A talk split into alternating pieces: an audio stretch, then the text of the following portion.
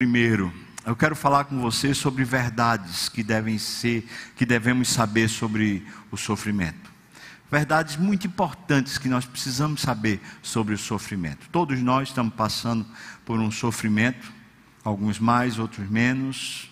Em alguma ordem, perdemos alguém querido, às vezes recursos materiais, problemas nacionais, e tudo isso nos envolve de alguma maneira, por isso nós precisamos saber algumas verdades essenciais sobre o sofrimento.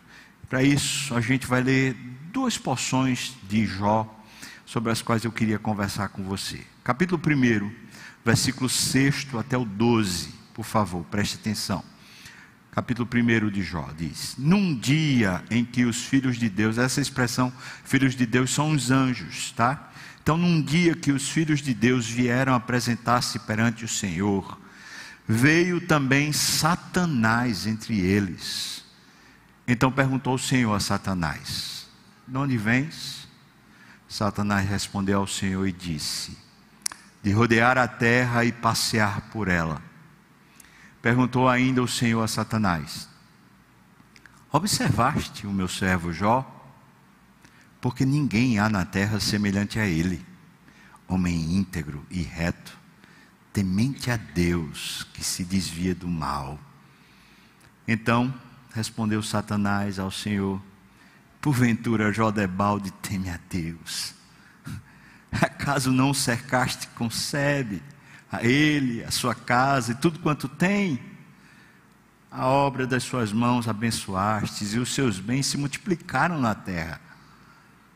Estende, porém, a mão, toca-lhe em tudo quanto tem, e verás se não blasfema contra ti, face, na tua face. Disse o Senhor a Satanás, ao início do sofrimento de Jó: Eis que tudo quanto ele tem está em teu poder, Satanás. Somente contra ele não estendas a mão. E Satanás saiu da presença do Senhor. Um pouquinho mais adiante, eu queria ver com você, capítulo 2 agora, os primeiros versículos. O diabo começa a atazanar a vida de Jó. Jó perde os filhos, Jó perde a sua economia, suas finanças, seus bens, seu patrimônio, sua perspectiva de futuro. Os filhos de Jó todos morreram num dia só. E ele recebeu essa sentença de uma vez só. E depois todo o recurso que ele tinha foi a ruína.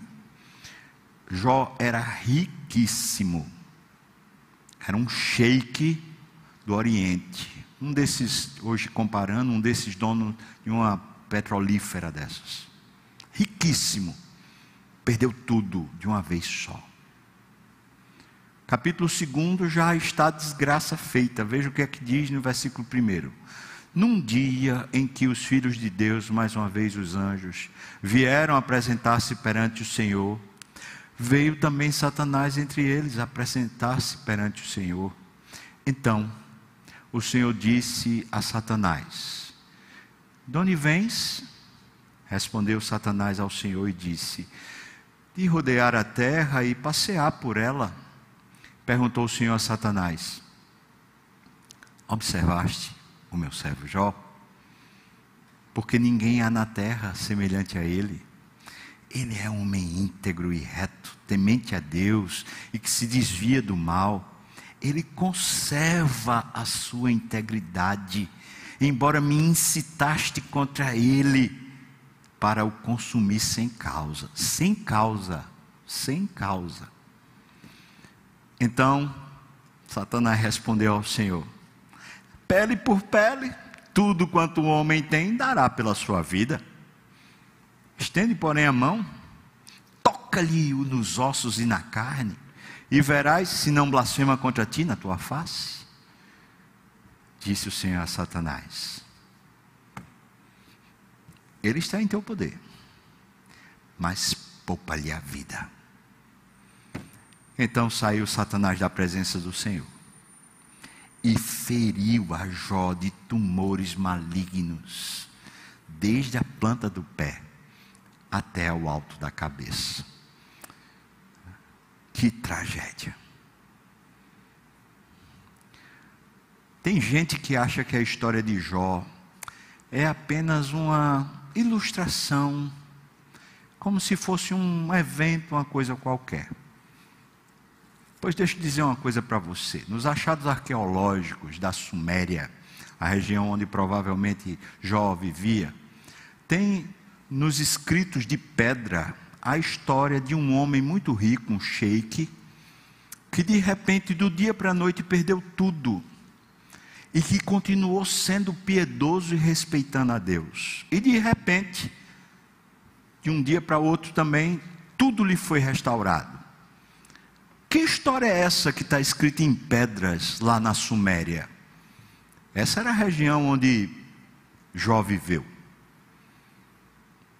Mais ou menos 1800, 2000 anos antes de Cristo, no período ali da história de Abraão, Jó viveu de verdade.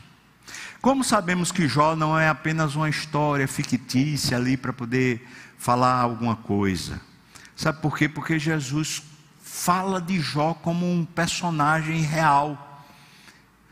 E quando Jesus cita o homem Jó, então a gente tem que entender que essa história é verdadeira.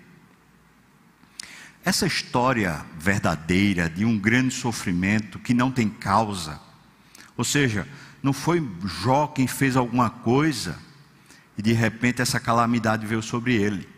Não era Deus irado com Jó, nem muito menos, sei lá, um, uma investida do maligno ao acaso.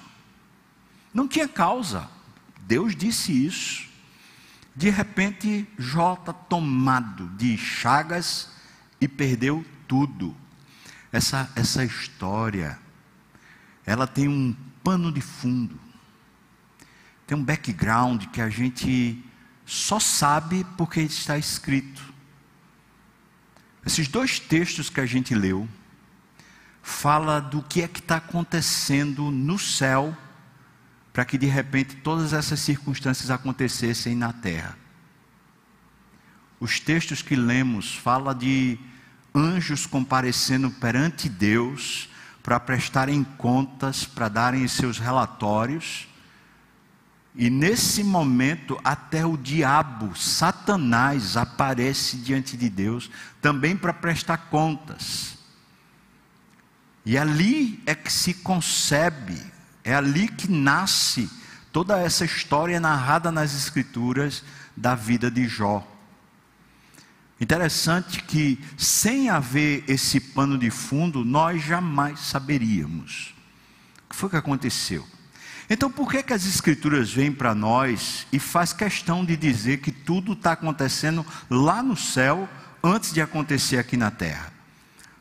Provavelmente para nos alertar. Nós quase nunca nos apercebemos de que existe uma outra dimensão e que nessa outra dimensão é onde as coisas de fato acontecem e se resolvem. Essa outra dimensão é espiritual. Ela não precisa ser lá em cima, ela pode ser aqui entre nós. Mas é invisível aos nossos olhos, é invisível aos nossos sentidos e às nossas percepções. Nem por ser invisível quer dizer que seja irreal. Pelo contrário, a história de Jó está aqui para provar para mim e para você: é real. Quero dizer para você então o seguinte: Deus existe de verdade. Deus não é uma força, um poder, um elemento qualquer. Deus é o, o grande Criador. Mais do que isso, Ele é um Senhor sustentador. Mais do que isso, Ele é Deus. Então, não vamos entendê-lo nunca, porque se pudéssemos entendê-lo, ele seria como um de nós, ou talvez menor do que nós, para termos a capacidade de entendê-lo. Mas, além de Deus, também existem demônios, anjos e demônios. Existe Satanás.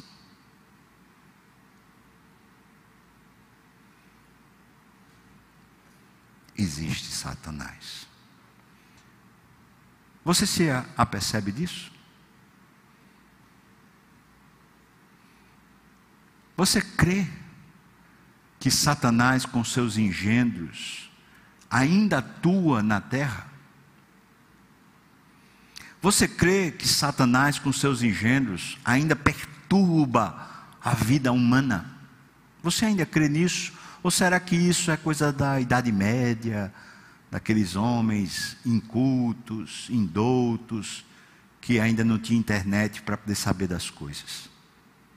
Você ainda crê nisso? Entre 1941, desculpa, entre 1940 e 1941, um escritor que antes tinha sido ateu, depois ele se converteu ao cristianismo, chamado C.S. Lewis, resolveu escrever artigos para um jornal britânico, porque estava em plena guerra, e ele estava vendo o seguinte: Enquanto a guerra estava acontecendo contra a Alemanha, especialmente no território da França, ele percebia que a guerra cada vez chegava mais junto da Inglaterra. Mas a igreja da Inglaterra começava a se dividir.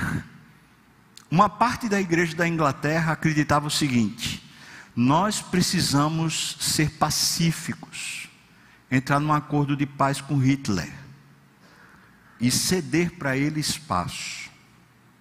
Outra parte da igreja da Inglaterra acreditava o seguinte: ao contrário, nós precisamos levantar armas, nós precisamos sair com o exército com toda a força, porque a nossa pátria não deve se sujeitar a nenhuma outra força. A igreja estava dividida quanto às questões de governo. Quando o C.S. Lewis percebeu isso, ele falou: Eu preciso escrever para a igreja e para a sociedade britânica a respeito dos engendros desse ser chamado diabo. E então ele resolveu escrever artigos chamados Cartas do Inferno. Foram 31 artigos. E depois, em 1942, isso virou um livro chamado Cartas. Recentemente saiu aí pelo WhatsApp, pelas mídias sociais, um texto falando que era de, de C.S. Lewis e não era. E depois a própria escritora disse: Olha, isso não é de C.S. Lewis. Quando C.S. Lewis escreve isso, ele quer alertar a igreja e a sociedade. Existe um, uma outra dimensão, essa dimensão espiritual, que interfere nessa realidade odierna com a qual vivemos. E eles têm esquemas, têm sistemas, eles têm ideias, eles têm proposições, eles têm maneiras de se orquestrar para derrubar para destruir, para dividir, para quebrar estados, pessoas, igreja. Interessante, nessa carta número 7, carta número 7 que ele escreveu lá, veja que a carta era de screw paper, screw paper era o, o, o diabo mor lá, o, o mais, mais preparado, era como se fosse um demônio já mais é, elevado, que já tinha mais maturidade. Ele deveria escrever para um, um, um diabo menos experiente, que ele chamava de worm ou verme. Ele escreveu assim: veja o que o diabo experiente está escrevendo para o diabo menos experiente. Deixa o crente começar a lidar com o patriotismo, no nosso caso seria com a economia, ou com, sei lá, coisas de governo. Deixa o, o crente começar a lidar com o patriotismo ou com o pacifismo, no caso da época. No nosso caso seria com questões sanitárias, questões de saúde e tal. Deixa o crente começar a lidar com o patriotismo ou com o pacifismo como parte de sua vida espiritual. Então, Veja a estratégia.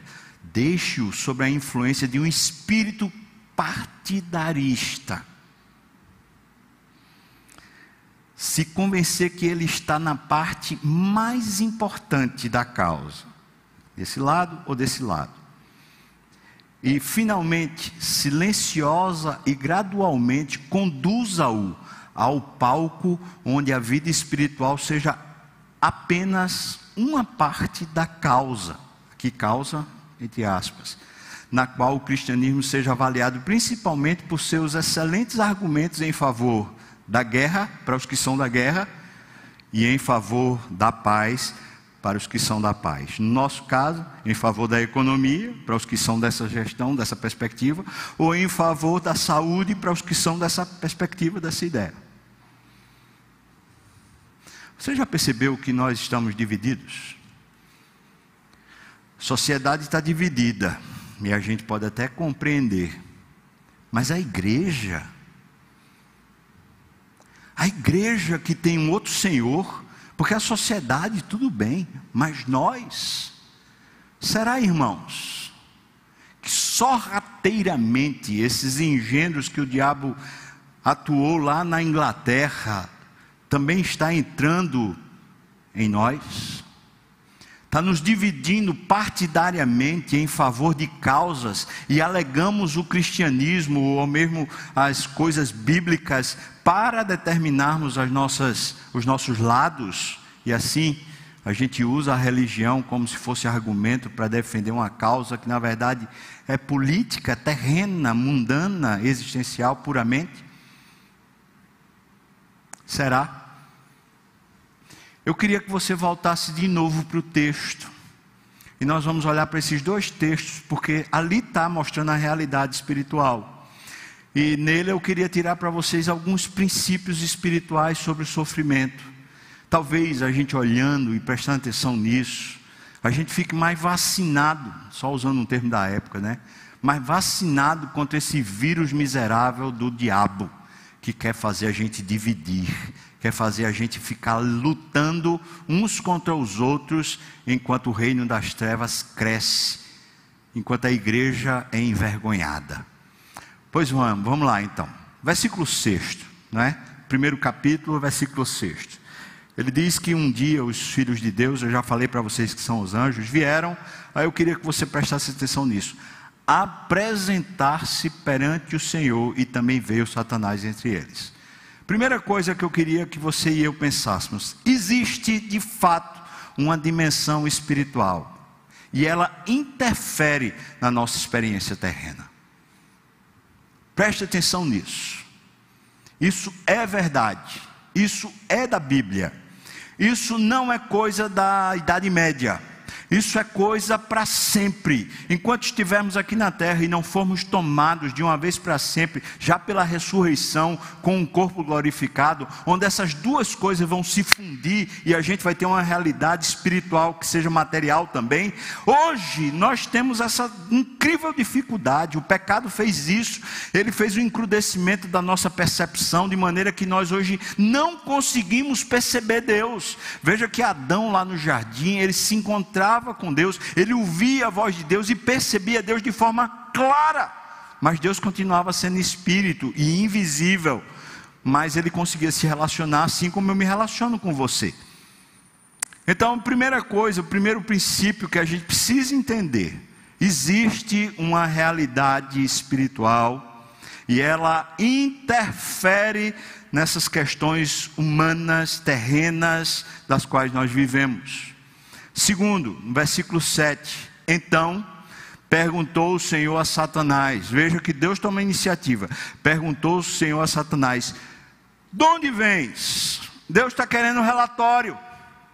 Deus está querendo prestação de contas. Satanás, o que é que está fazendo? Deus não sabe? Ora, Deus é onisciente, claro que Ele sabe, mas isso é uma perspectiva de poder e autoridade. O menor tem que prestar conta ao maior.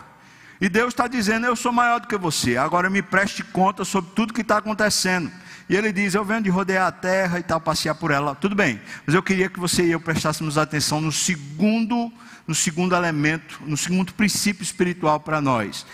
Todo principado, toda potestade devem satisfação a Deus. Todo. Esse essa dimensão espiritual, toda ela também é governada por Deus, toda ela também está debaixo de Deus. Deus pede conta a cada um dos principados, cada um das potestades que estão nesse mundo espiritual. Deus não é um mais um entre eles. Deus é o Senhor absoluto de todos. Mas isso aqui me chama a atenção o seguinte: assim como os anjos têm que prestar contas a Deus, eu e você um dia também vamos prestar contas a Deus da nossa própria vida. Ninguém pense que não vai um dia se deparar com essa realidade. Porque assim como Ele é o Senhor dessa esfera espiritual, Ele também é o Senhor nessa esfera terrena. E do mesmo jeito que ele pega o espírito maligno mais poderoso que existe no universo, chamado Satanás, e lhe pede contas, imagine você, imagine eu, como vamos prestar contas. Eu vou prestar contas a Deus a respeito da igreja que Ele me confiou para cuidar, para pastorear. Eu vou prestar contas a Deus a respeito da minha esposa, a respeito dos meus filhos. Eu vou prestar contas a Deus a respeito das minhas finanças e da mordomia de todos os recursos com os quais Ele me capacitou. E ninguém pense que um dia vai chegar diante de Deus e não vai prestar conta, porque todos nós prestaremos contas. Isso é um princípio espiritual para nos ajudar. Terceiro, versículo oitavo, veja o que diz. Perguntou ainda o Senhor a Satanás: Observaste o meu servo Jó? A vida de Jó está boa, o próprio diabo depois descreve, diz também. O Senhor abençoou ele, cercou ele, protegeu ele, ele só faz prosperar com a vida dessa. Mas veja, Deus está tomando a iniciativa. Observaste meu servo Jó? Veja o que Deus diz. Deus diz assim: ninguém há na terra que seja como ele. Ele é íntegro, reto, temente a Deus, se desvia do mal. Deus está olhando para uma faceta de Jó. Deus está olhando para a sua interioridade. Agora veja o diabo para onde está olhando. O diabo está olhando para toda a materialidade. Enquanto Deus está falando da alma de Jó, da vida interior de Jó, o diabo está falando da sua vida exterior. Porque o diabo sabe e acredita, ele acredita piamente, que a gente só é envolvido com as coisas de fora e não com as coisas de dentro. Que para nós o que importa são as coisas exteriores e não as coisas reais e interiores. Deixa eu dizer uma coisa para você. Quando Deus vai e fala com, com Satanás assim a respeito de Jó, Deus mostra uma coisa. Deus é Senhor das situações boas da nossa vida, dessas coisas exteriores que a gente passa boas. Uma conquista, um diploma, um namoro, um casamento, uma riqueza, uma prosperidade, uma situação boa que de repente acontece. Deus é o Senhor. Mas veja que é ele quem está falando com Satanás a respeito disso, e Satanás vai propor, e Deus sabe. Satanás vai propor Jó perder tudo. Então eu quero dizer para você que Deus também é o Senhor da calamidade, Deus também é o Senhor do caos, Deus também é o Senhor do maremoto, Deus também é o Senhor do terremoto, Deus também é o Senhor do furacão, Deus também é o Senhor da pandemia, Deus também é o Senhor do coronavírus, Deus também é o Senhor da morte. Deus é o Senhor das nossas circunstâncias. Mas Deus sabe que o que de fato faz um ser, um ser humano ser cheio é a sua vida interior e não sua vida exterior. As circunstâncias que estão nas mãos de Deus, elas podem mudar de um lado para o outro, mas pessoas que são íntegras, retas e que se desviam do mal, elas são cheias como se fossem os pilares de segurança que não titubeiam para um lado ou para o outro. O terceiro princípio espiritual, portanto, é Deus também governa todas as nossas situações, sejam as boas, sejam as más. Quarto princípio espiritual, versículo 9 e o versículo 10. Então o diabo respondeu para Deus assim: ó, todo protegido, todo abençoado. Desse jeito, qualquer um vai ser, vai ser assim, vai viver desse jeito aí, honrando o Senhor. Desse jeito, qualquer um. Preste atenção. Quando o diabo chegou no jardim, a primeira coisa que ele fez com Eva foi levantar uma dúvida. Foi assim que Deus disse? Deus acabou de dizer: Ele é íntegro, Ele é reto, Ele se desvia do mal. Aí veja o que o diabo está fazendo: ele está levantando uma suspeita. Se acha mesmo que ele é reto, íntegro, se desvia do mal. É porque as circunstâncias fazem isso nele. Veja o que o diabo, como ele é astuto, irmão. Veja como ele é miserável. Ele está dizendo: é por causa das circunstâncias favoráveis que ele é tão feliz, é por causa das circunstâncias boas que o Senhor cercou ele, que ele se sente assim, cheio de espiritualidade. Toca nele, faz a vida dele mudar, faz as circunstâncias dele mudar, para ver se ele vai continuar esse homem assim, todo reto, cheio de espiritualidade, com vontade de buscar o Senhor. Toca nele. O quarto ponto é o diabo. Não se esqueça disso. Ele é maligno e é malicioso. Preste bem atenção. Quando ele tem a permissão de Deus para entrar de alguma maneira na nossa história, ele vem colocando dúvidas, sequelas.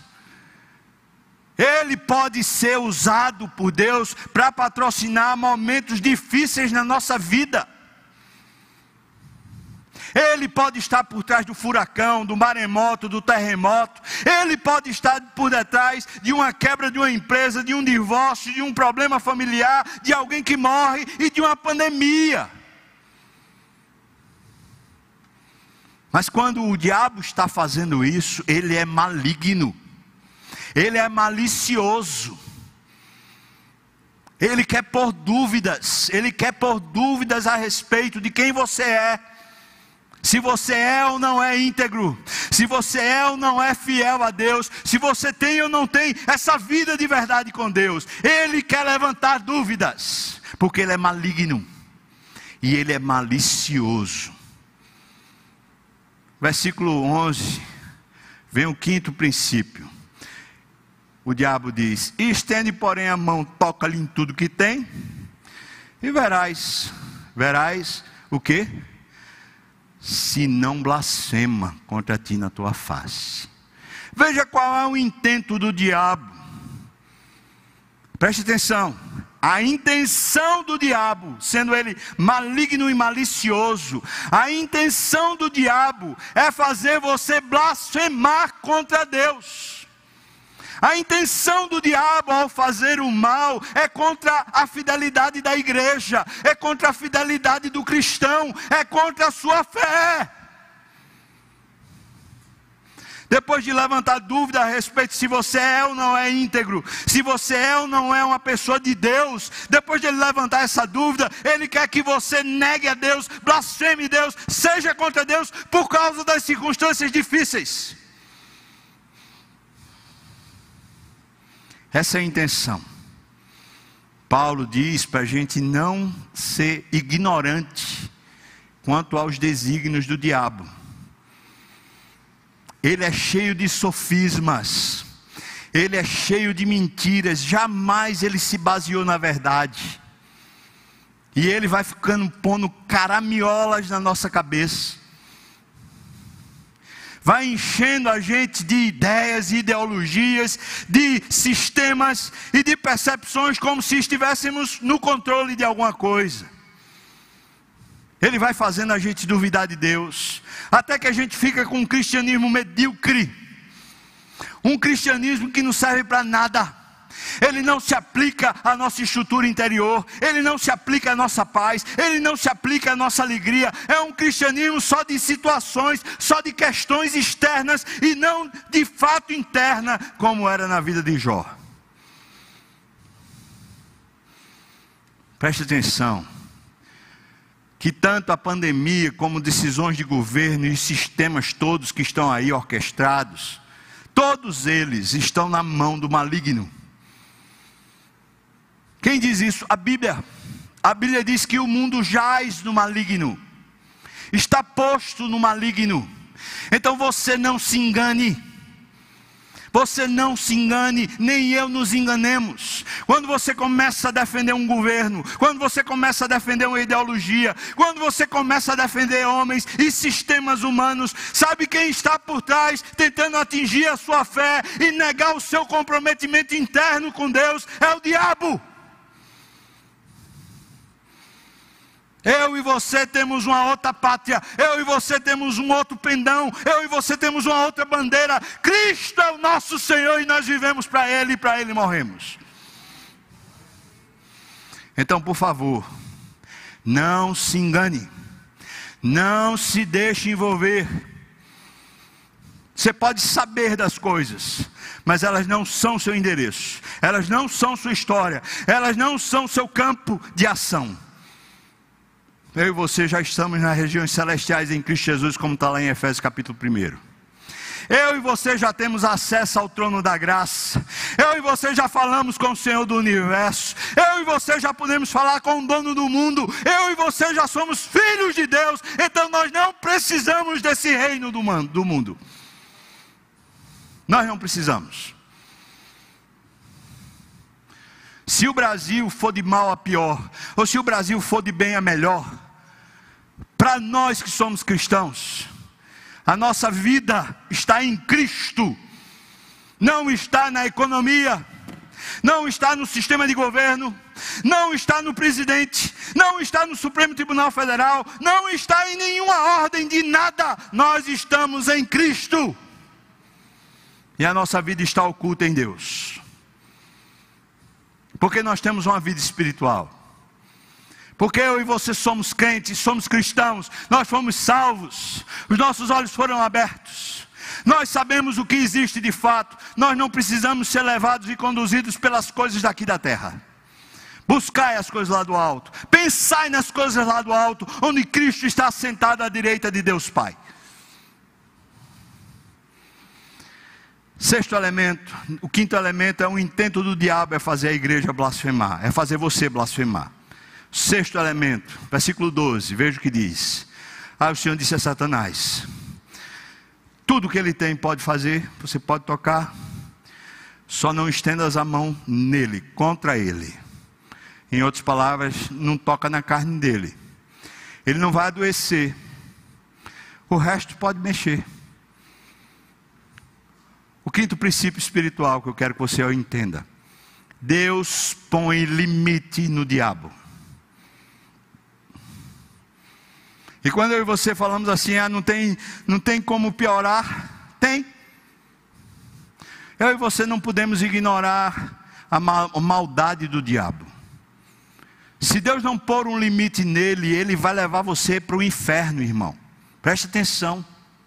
Só quem pode pôr limite no diabo e nas suas ações, nos seus engenhos, é Deus. E se você não está apegado a Deus, pode ter certeza que você está como uma iscazinha fácil para o diabo lhe pegar. E você começar a cair nas armadilhas e nos engendros da mente maliciosa dele. Então eu e você precisamos de Deus mais do que nunca. E tanto mais quando a gente vê a sociedade cada vez mais complexa, cada vez mais problemática, cada vez mais não confiável. Então a gente poderia fazer a pergunta que Pôncio Pilatos fez para Jesus hoje. A gente poderia fazer para qualquer autoridade: o que é a verdade? A verdade é que está na mídia, a verdade é que está nas redes sociais, a verdade é que está na boca do presidente, a verdade é que está no juiz do Supremo Tribunal Federal, a verdade está na boca do pastor, a verdade está na boca de quem finalmente? Onde é que está a verdade? Você conhece a verdade? Pois Jesus disse: Conhecereis a verdade e a verdade tem um nome. Ele diz, lá em João 14, ele diz: Eu sou o caminho, eu sou a verdade e eu sou a vida. Ninguém vem ao Pai senão por mim. Você conhece a verdade?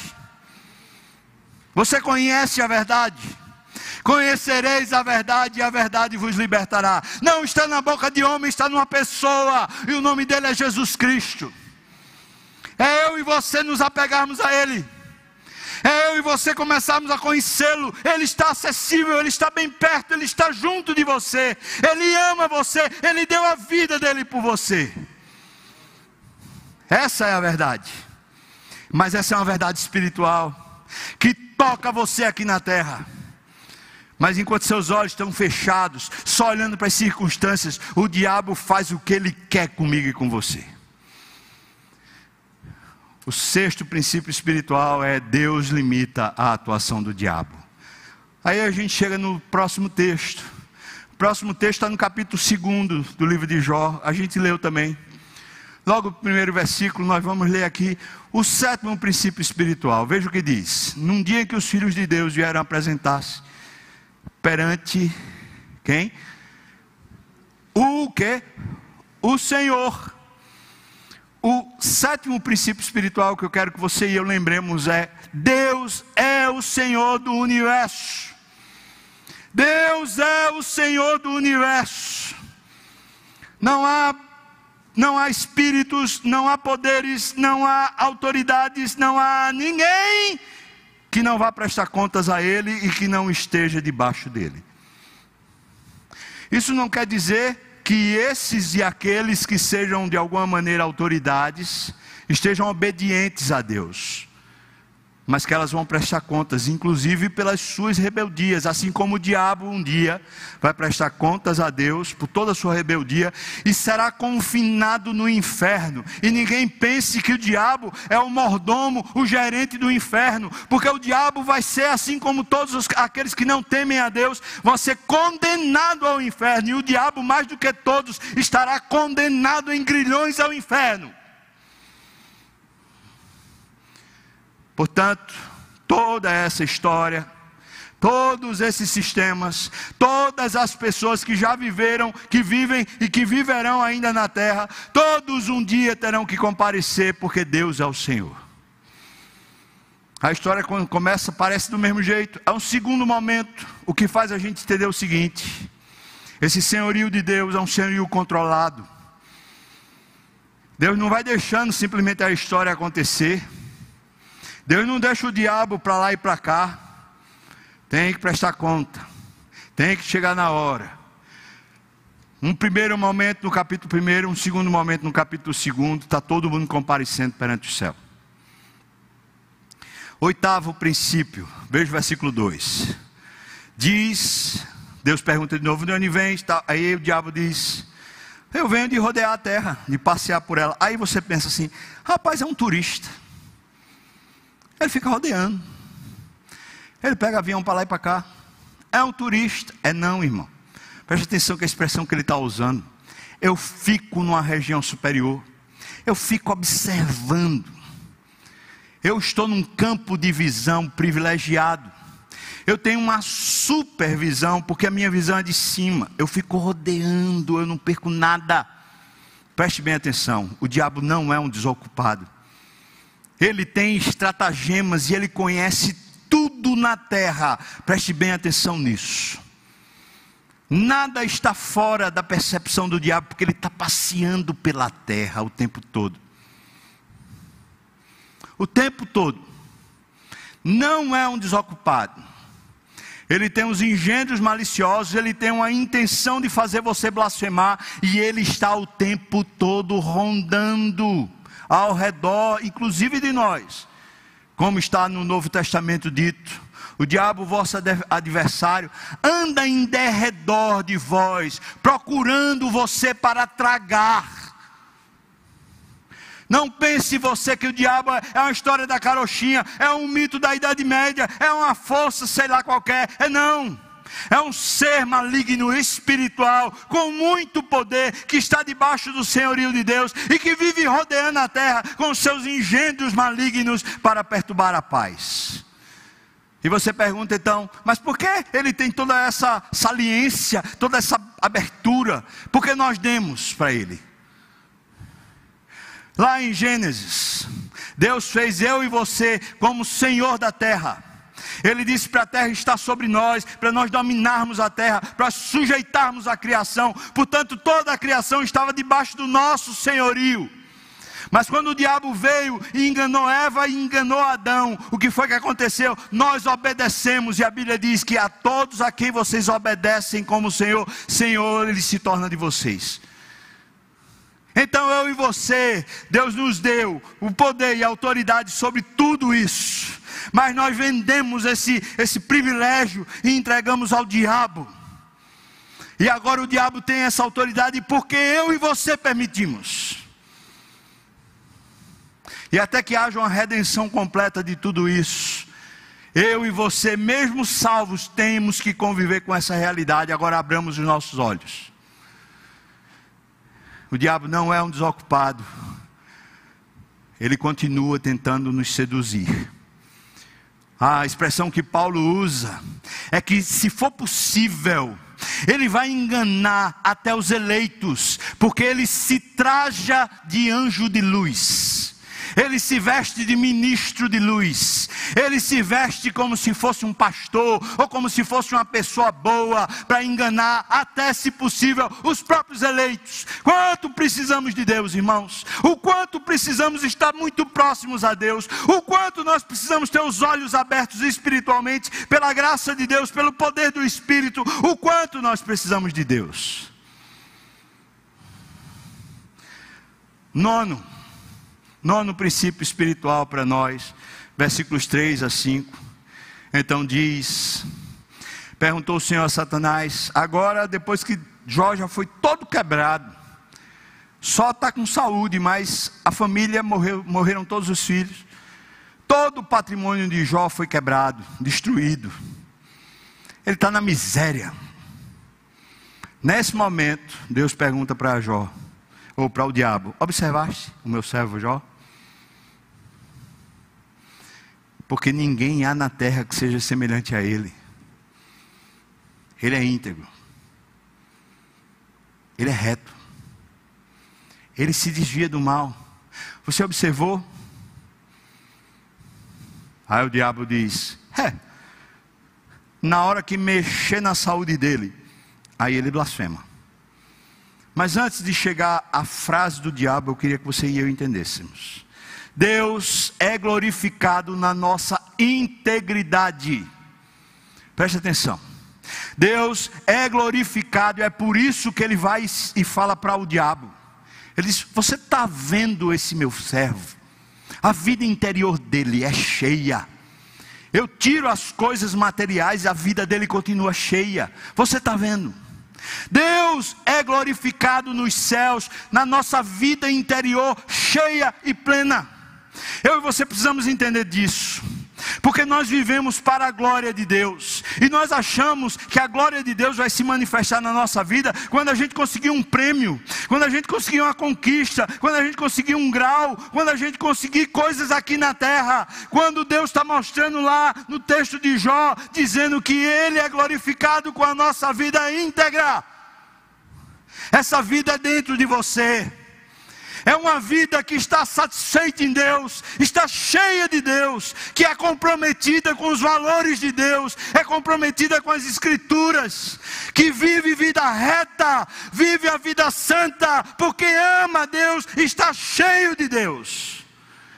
A palavra íntegro, para você não, não, se, não se atrapalhar, quer dizer inteiro, não está pela metade não é parcial, não é 90%, é todo o meu ser, todo o meu coração, toda a minha força, todo o meu entendimento para Deus.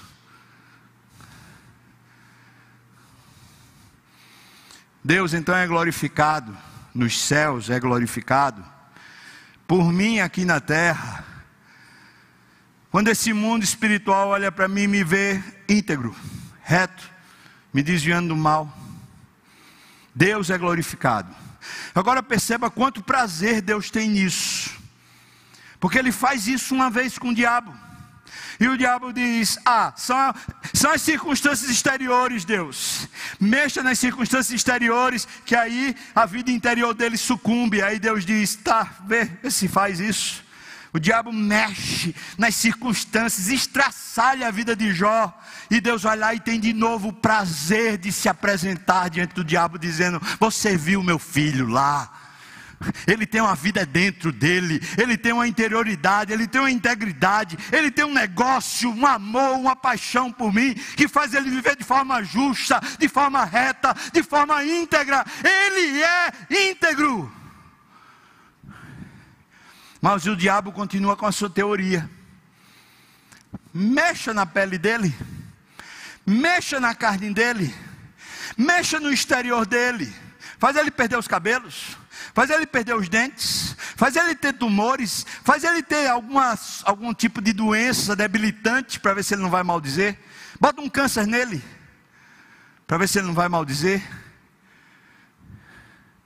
O diabo continua com o mesmo sofisma. Ele quer levar você, assim como ele quer levar a mim, para a gente olhar para o mundo exterior, esse mundo de conquistas. Ah, agora eu consegui o grau da universidade, oh, que coisa. Agora eu fui o funcionário do mês. Oh, que coisa! Agora eu recebi o prêmio. Agora eu recebi o tal. Agora eu ganhei finalmente aquele dinheiro que eu precisava para construir minha casa. Agora eu vou glorificar a Deus com uma casa nova, com um carro novo. Enquanto Deus está dizendo: Eu quero muito mais os meios do que isso. Eu quero saber como é que está seu coração. Eu quero saber como é que está seu namoro. Eu quero saber como é que está sua relação com a sua esposa, com seus filhos. Eu quero saber onde é que está a sua integridade. Você me ama mesmo? Você tem um coração em mim? Ou você tem um coração nos seus projetos, nas suas conquistas, nas coisas que você quer administrar para você e para o seu ganho, para a sua glória, para o seu nome?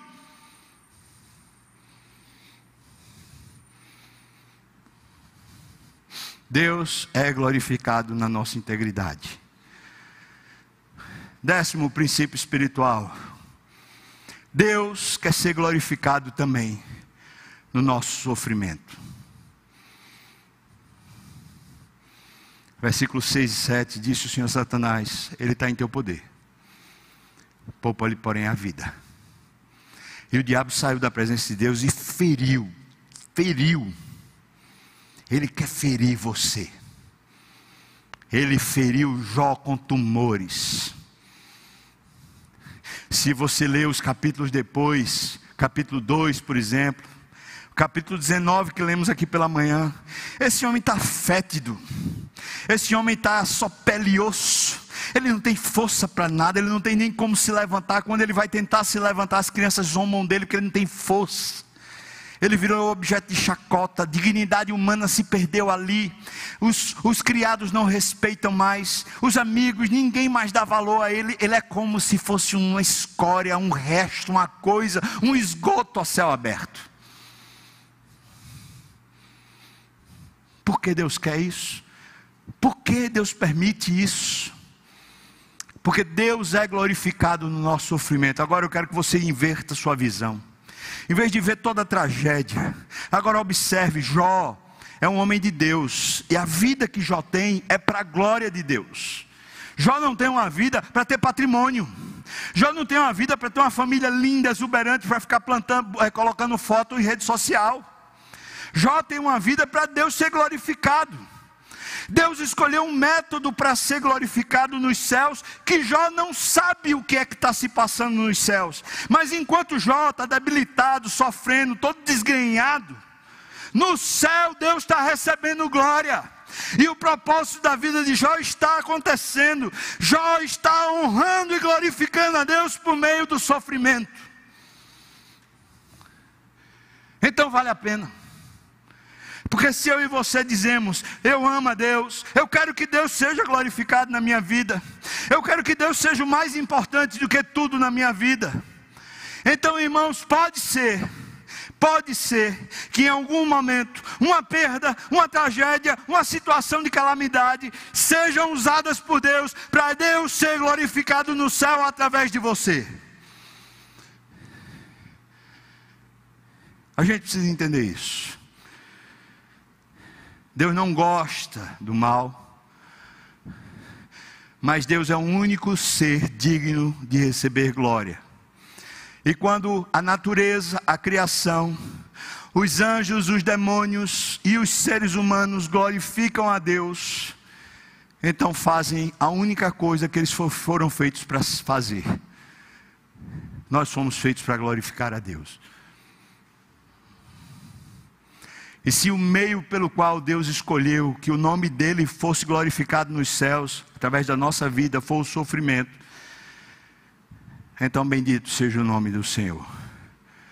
O que Jó diz à sua esposa precisa estar nos nossos lábios. O Senhor Deus deu. O Senhor Deus tomou. Bendito seja o nome do Senhor. Aleluia. Meu Deus, como é difícil dizer isso. Meu Deus, como eu estou apegado a coisas materiais. Meu Deus, como os meus olhos não estão nos céus, como a minha alma não está no Senhor. Meu Deus, tem misericórdia de mim. Se acontecesse um décimo do que aconteceu com Jó na minha vida, eu acho que eu iria blasfemar, eu acho que eu iria me perder. Isso me faz perguntar diante dos céus: Deus, eu tenho sido íntegro, eu tenho sido inteiro, eu tenho tido uma vida real que honre o teu nome. Eu tenho feito isso, Senhor.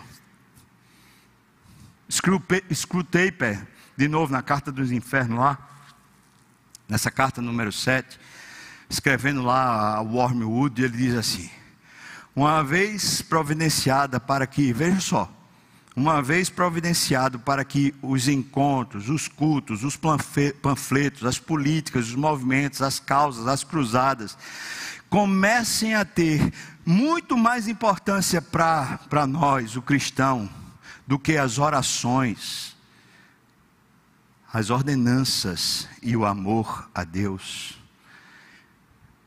Ele, no caso nós, o diabo está falando, ele é nosso. O quanto, e quanto mais religioso nesses termos ele for, mais seguramente será nosso e se tornará nosso.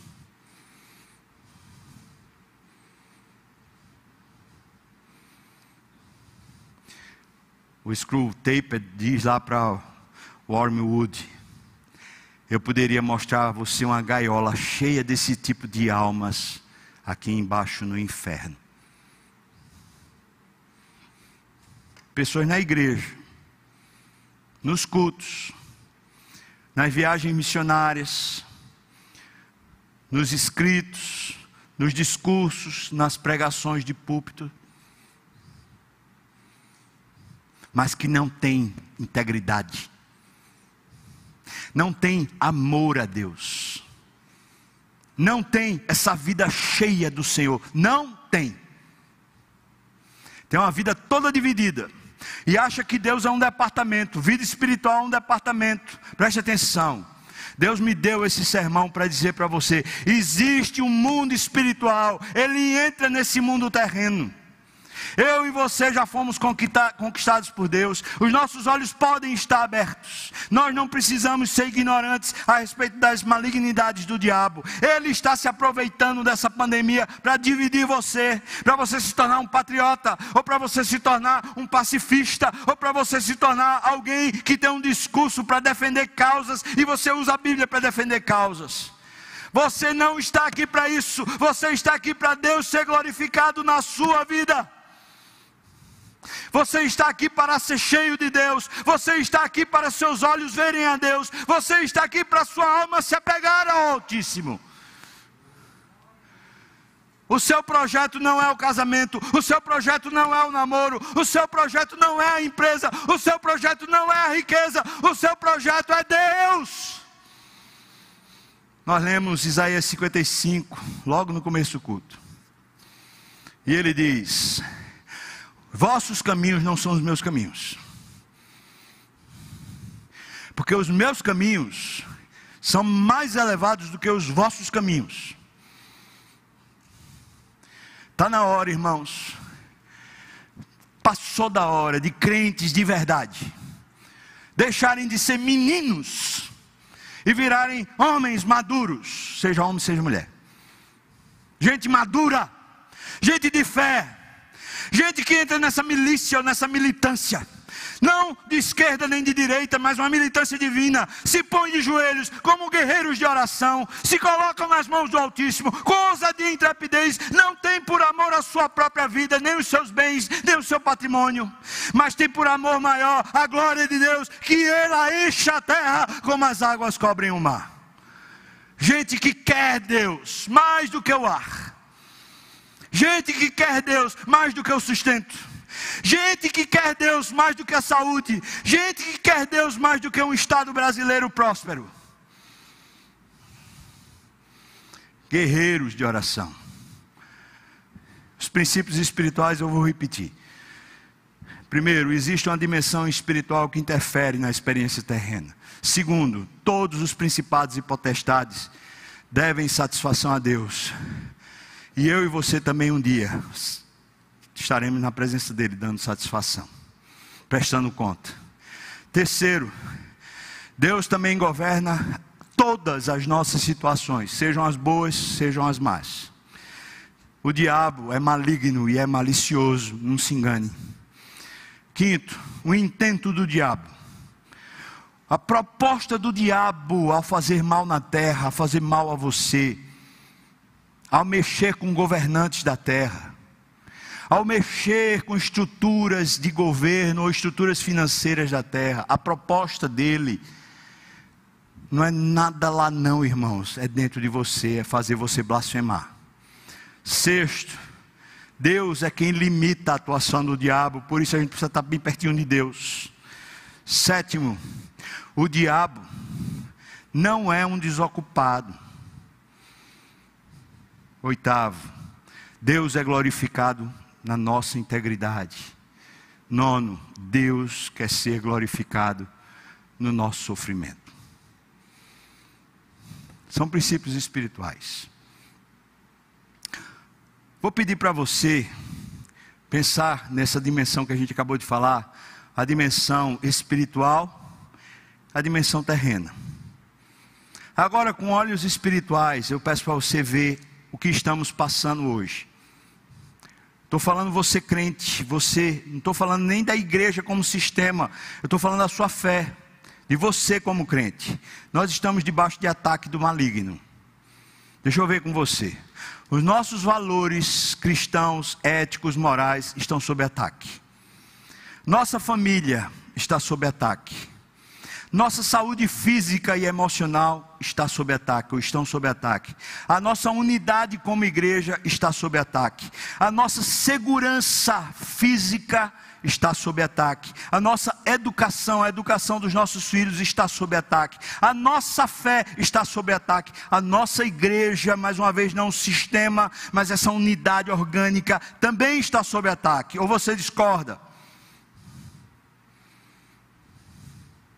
É urgente, irmãos, é, é, emergente. Cada vez cresce mais a necessidade de nos apegarmos com maior intrepidez e ousadia ao Senhor. Nos apegarmos, nos enchermos dele. É urgente. Será, será que na terra ainda há alguém como Jó? Será que algum irmão aqui, como Jó, que possa se levantar espiritualmente em oração, como Jó fez, orando pelos seus amigos no final do livro? Jó está todo chagado, irmão, fedido, só pele e osso, está todo quebrado financeiramente, está todo desgrenhado. E Deus diz: ora pelos teus amigos, que no discurso dos amigos, como eu falei hoje pela manhã, cheio de especialistas, só fizeram Jó entrar em depressão. Jó diz: ora pelos teus amigos. E o texto diz para nós que coisa linda, enquanto Jó orava, Deus restituiu tudo para Jó. Preste atenção que as coisas deixaram de ser importantes para Jó. A restauração não veio por causa de uma atividade que Jó resolveu fazer, um tratamento clínico para recuperar a saúde, é porque agora ele teve uma ideia de um negócio novo que deu certo. Não. Orava, Jó orava.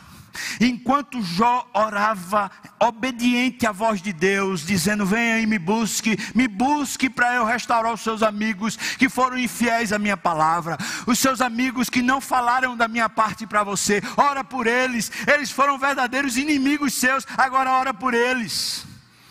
Será que a gente ainda tem homens como Jó aqui? Será que a gente tem mulheres que têm o mesmo, o mesmo espírito de Jó? Que estejam dispostos a se levantar espiritualmente em oração, para entrarmos nesse contra-ataque contra o inimigo das nossas almas.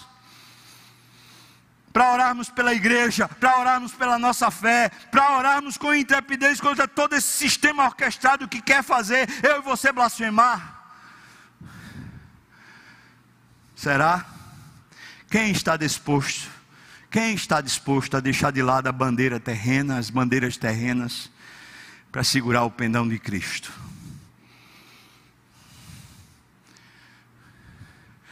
Deixa a ideologia para lá, deixa a direita, deixa a esquerda, deixa Bolsonaro, deixa STF, deixa lá o que for para lá. Eu e você temos uma vida para ser vivida, e a vida que nos foi dada foi a vida de Deus.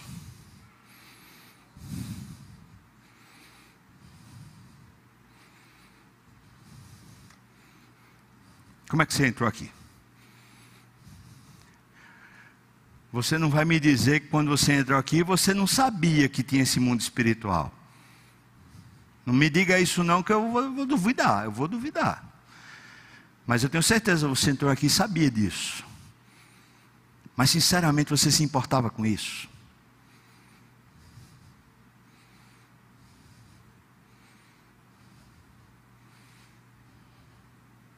Você acha que passeatas, WhatsApp, redes sociais, resolve alguma coisa?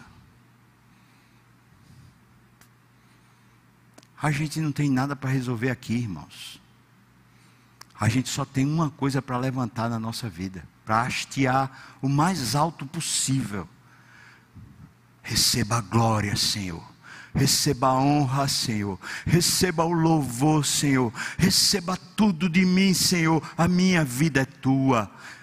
Nós precisamos levantar essa bandeira, irmãos. Eu só tenho um motivo para continuar vivo. O meu motivo não é a igreja, o meu motivo não é minha família, meu motivo não é a riqueza, meu motivo não é status. Eu só quero permanecer vivo para que Deus seja glorificado aqui na terra, enquanto eu viver.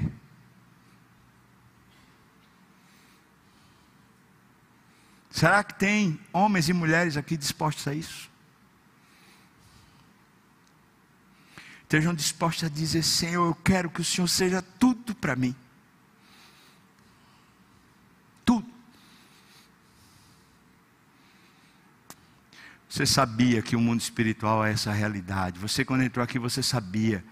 Mas talvez aqueles mesmos engendros que C.S. Lewis escreveu lá a respeito da sociedade britânica, aqueles mesmos engendros chegou a nós.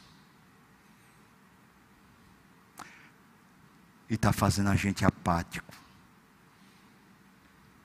dividido, mundano, uma vergonha.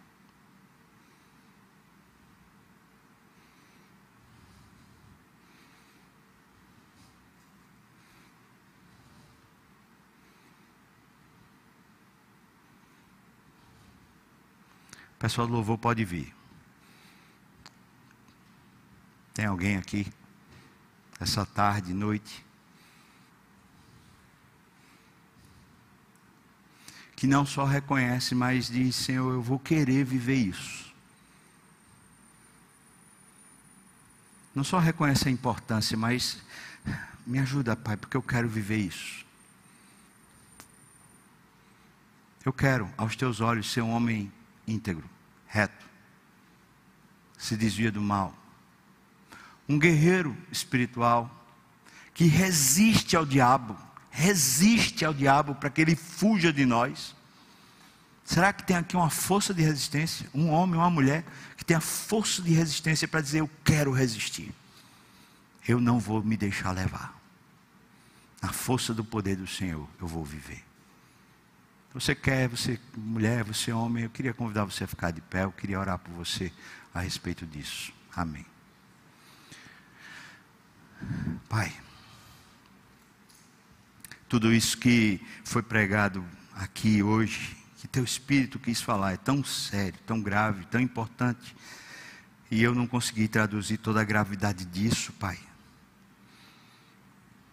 Mas certamente teu Espírito está traduzindo isso para todos nós, para mim, para os meus irmãos e irmãs. E nós ficamos de pé, Pai, eu estou aqui de pé. Para te pedir perdão, Senhor, por desfocar, por perder o foco, perder essa compreensão. Quero te pedir perdão, Senhor Deus, por às vezes estar na briga errada. Está me importando com o que não devo. E estou de pé também para te dizer, Senhor Deus, tem misericórdia e me levanta, Senhor. Tem misericórdia e me levanta. Ah, Senhor, enche minha vida, Senhor. Enche-me de teu espírito. Enche-me da tua palavra. Enche-me de ousadia para com intrepidez como Jó orar de verdade, clamar pelos amigos, clamar pela igreja, clamar pela minha família, clamar até por mim mesmo, Senhor, para que a nossa vida esteja em Cristo, seja, seja uma vida real, não uma vida fracionada, uma vida cheia de causas, mas uma única vida, uma vida inteira, íntegra nas tuas mãos, Pai. Ó Senhor, nos use, nos use. Eu não sei se virão dias melhores, piores. Se na tua agenda o Senhor quer soltar o diabo para fazer ainda maior mal na terra e nós sermos afligidos, ou se o Senhor vai repreendê-lo e vai dar-nos um novo tempo, eu não sei. Mas eu quero pedir ao Senhor que, seja qual for o tempo fora de mim, um único tempo dentro de mim aconteça que eu esteja cheio do Senhor, Pai que meu irmão, minha irmã, que aqui também está, talvez em casa também, estejamos cheios do Senhor. Ó oh, Pai, nós oramos no nome de Jesus. Que a graça do nosso Senhor e Salvador Jesus Cristo, o amor de Deus, o nosso querido e amado Pai, comunhão, consolo, a bênção, o poder e o avivamento do Espírito venha sobre nós, o povo do Senhor, não só aqui e agora, mas até quando o Senhor voltar e nos tomar de volta para si. Aleluia!